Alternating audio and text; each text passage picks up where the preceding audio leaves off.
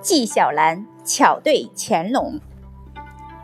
一次，乾隆皇帝想开个玩笑考验纪晓岚的辩才，便问纪晓岚：“纪卿，忠孝二字作何解释？”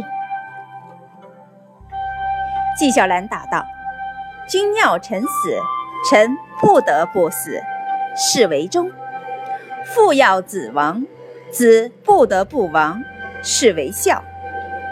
乾隆立刻说：“那好，朕要你现在就去死。”纪晓岚说：“臣领旨。”乾隆又说：“你打算怎么个死法？”纪晓岚说：“跳河。”乾隆说：“好吧。”乾隆当然知道纪晓岚不可能去死，于是静观其变。不一会儿。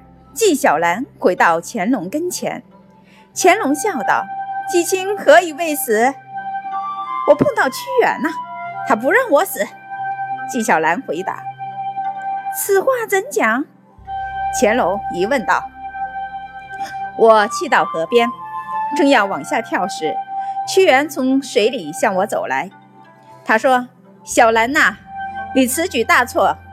想当年楚王昏庸。’”我才不得不死，可如今皇上如此圣明，你为什么要死呢？你应该回去先问问皇上是不是昏君。如果皇上说他跟当年的楚王一样是个昏君，那你再死也不迟了。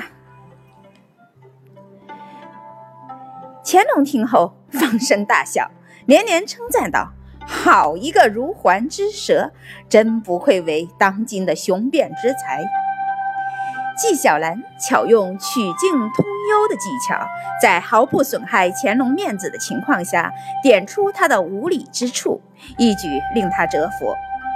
很显然，乾隆是根据纪晓岚提出的“君要臣死，臣不得不死，是为忠”之论，叫他去死。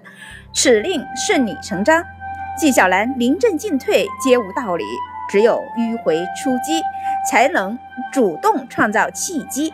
指出，如果承认皇上承认自己是昏君，他就去死；而乾隆当然不可能承认自己是昏君，所以纪晓岚就很自然的也就把自己从死中解脱出来，为自己找到了一个充分的不死理由。